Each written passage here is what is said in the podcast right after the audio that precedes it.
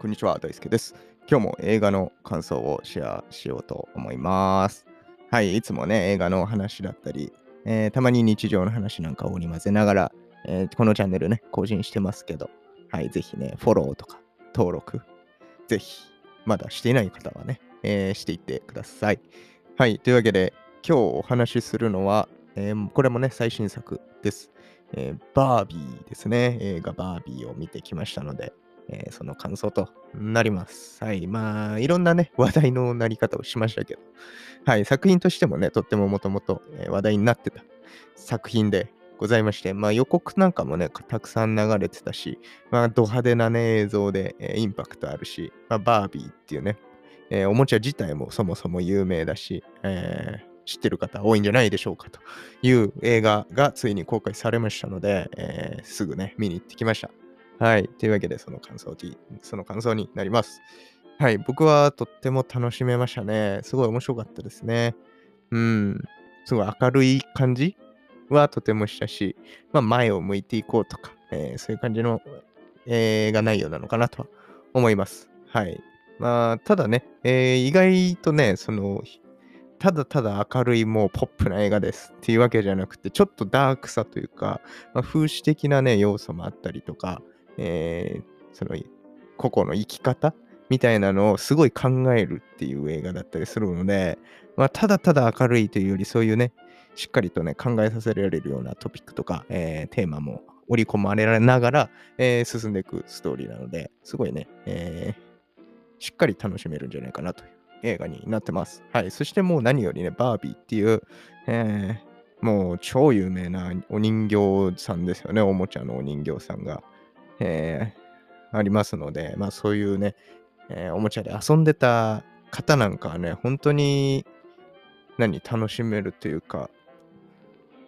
ね、そういうエモい映画なんじゃないかなっていうふうに思いますね。あのバービーで遊んでたとか、あのバービー持ってたとか、あのパーツを持ってたみたいなね、えーっていうようなところもふんだんに盛り込まれてるので、えーそういう楽しみ方もできるんで、すごい、その、どの世代も楽しめる、そんな映画なんじゃないかなと思います。まあ僕はバービー自体で遊んでなかったので、そんなにわかんなかったですけど、はい、とても面白かったですよ。はい。です。で、まあ、そうね、えーキャストですね。出演者もとても豪華でして、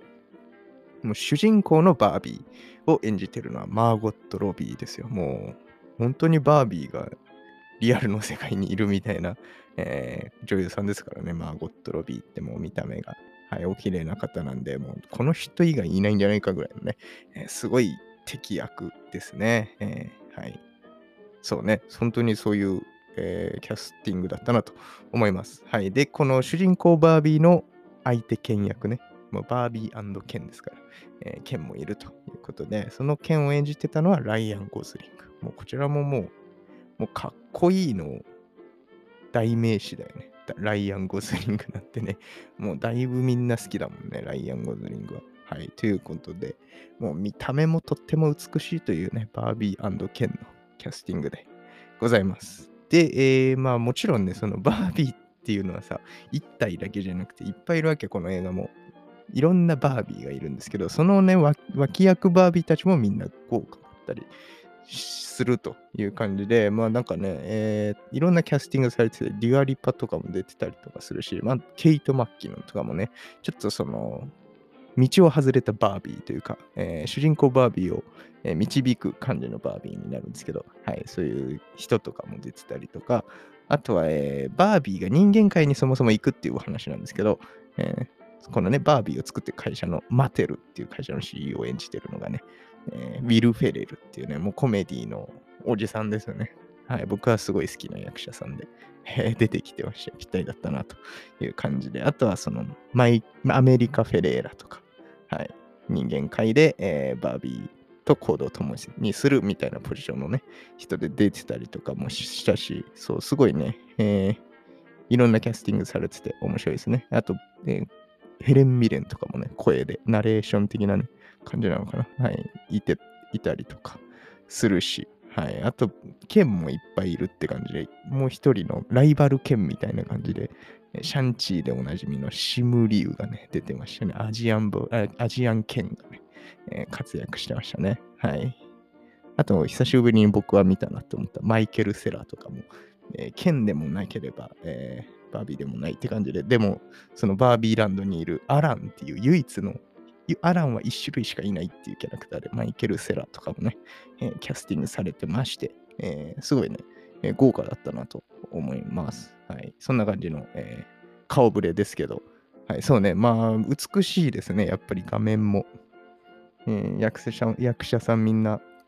かっこいい綺麗っていう感じでね、え、すごいキラキラしてたなと思いますけど。うん。で、まあ、そのバービーランドから、人間界に行くわけですね、このバービーって映画は。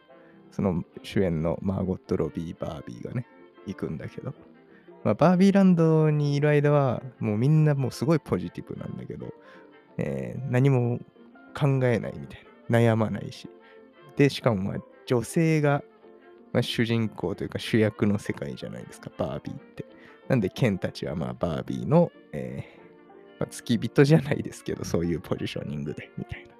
もう女の子が楽しんでる世界っていう感じで、えー、生きてるんだけど、その主人公バービーは、なんか突如異変が起きるんですよ、そのバービーランドで。えー、で、なんかみんな老けないとか、そういう世界なんだけど、バービーランドは。人形だからね。えー、でもなんか体に異変が起きて、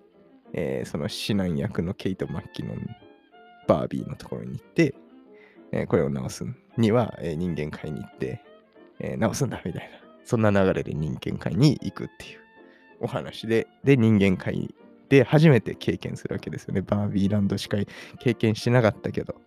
人間の世界ってこうなんだっていうので、えー、まあ、バービーが行く予定だったけど、なぜかケン、ライアン・ゴズリング・ケンも一緒にいるっていう感じでついてきて、初めての人間界を経験して、えー、どうなっていくのかっていうお話で、えー、すごい面白かったね。うん、そんなお話なんだけど、ただまあ人間界っていう、まあリアルな世界はさ、そんなもうファンタジーな世界ではなく、もう全然違う世界なわけですよ、バービーやケンにとってはね。っていう、っていう視点で今の人間界を見れるし、これまで辿ってきた人間社会、まあなんかいわゆる男社会だったとかっていうのとかも、そうやって、あ、そっか、そう見えるのかみたいなね。バービーケンの視点で人間界の歴史とか今の状況をなんか知るっていうのはなんかすごい面白い視点だなとは思ったね。うん、っていうのがまあちょっと風刺的な意味も込められててすごい、え、面白いんじゃないかなと思います。はい。ですね。はい。なんかあと面白かったのはそのね、バービーキャスティングされてるのははい。まあ、マーゴット・ロビーでももう綺麗です。綺麗っていうもう塊じゃないですか。マーゴット・ロビーってね。はい。だからまあなんかそういう可愛いっていう表現、てか綺麗みたいな表現を、なんか自分はそう思ってないみたいな。えー、的なね、ちょっと忘れちゃった。一回しか見てないからあれだけど、そんな表現が、えー、自分でするんだけど、ナレーションでしっかりとそこに釘刺すっていうね、マーゴット・ロビーが言っても説得力がないみたいなね、はい、そういうのも面白かったなと思いますね。はい。です。はい。まあ、監督はね、グレタ・ガービグがね、今回監督してて、まあ、役者さんとしてもいろんな映画に出てる、えー、女性ですから、えー、その辺もね、注目かなと思います。今後もね、なんかいろんな作品、えー、やってくれたら面白いんじゃないかなと思いましたね。はい。です。はい。というわけで、今回見たのはね、バービーということで、うーん、お客さんの層もなんか様々だったかなと映画館行って思いましたね。はい、あとはまあちょっといろんな騒動があり、映画の内容とは関係ないところでちょっと騒動がありましたので、なんかそ そうね、そういうので、えー、足を運ばなくなってしまうお客さんっていうのはいたんじゃないかなとは言ってね、思うんですけど、映画自体はすごい面白いし、その騒動になってしまったところには、内容自体はね、そんな関係ないのかなとは思いますので、えまあ、興味ある方はね、ぜひ見に行っても面白いんじゃないかなと思います。そして特にね、バービーというおもちゃに、えー、思い入れがある方はすごい、えー、刺さってくる映画なんじゃないかなと思いますので、はい。今回はバービーの感想をシェアさせていただきました。またいろんなね、映画を見て更新していきますので、ぜひ登録、フォロー、してね、お待ちいただければと思います。また、Twitter だったり、この Spotify で聞いてる方はコメント欄がございますので、コメントや感想をね、ぜひいただけると、えーとても嬉しいです。はい。じゃあまた次回お会いしましょう。バイバイ。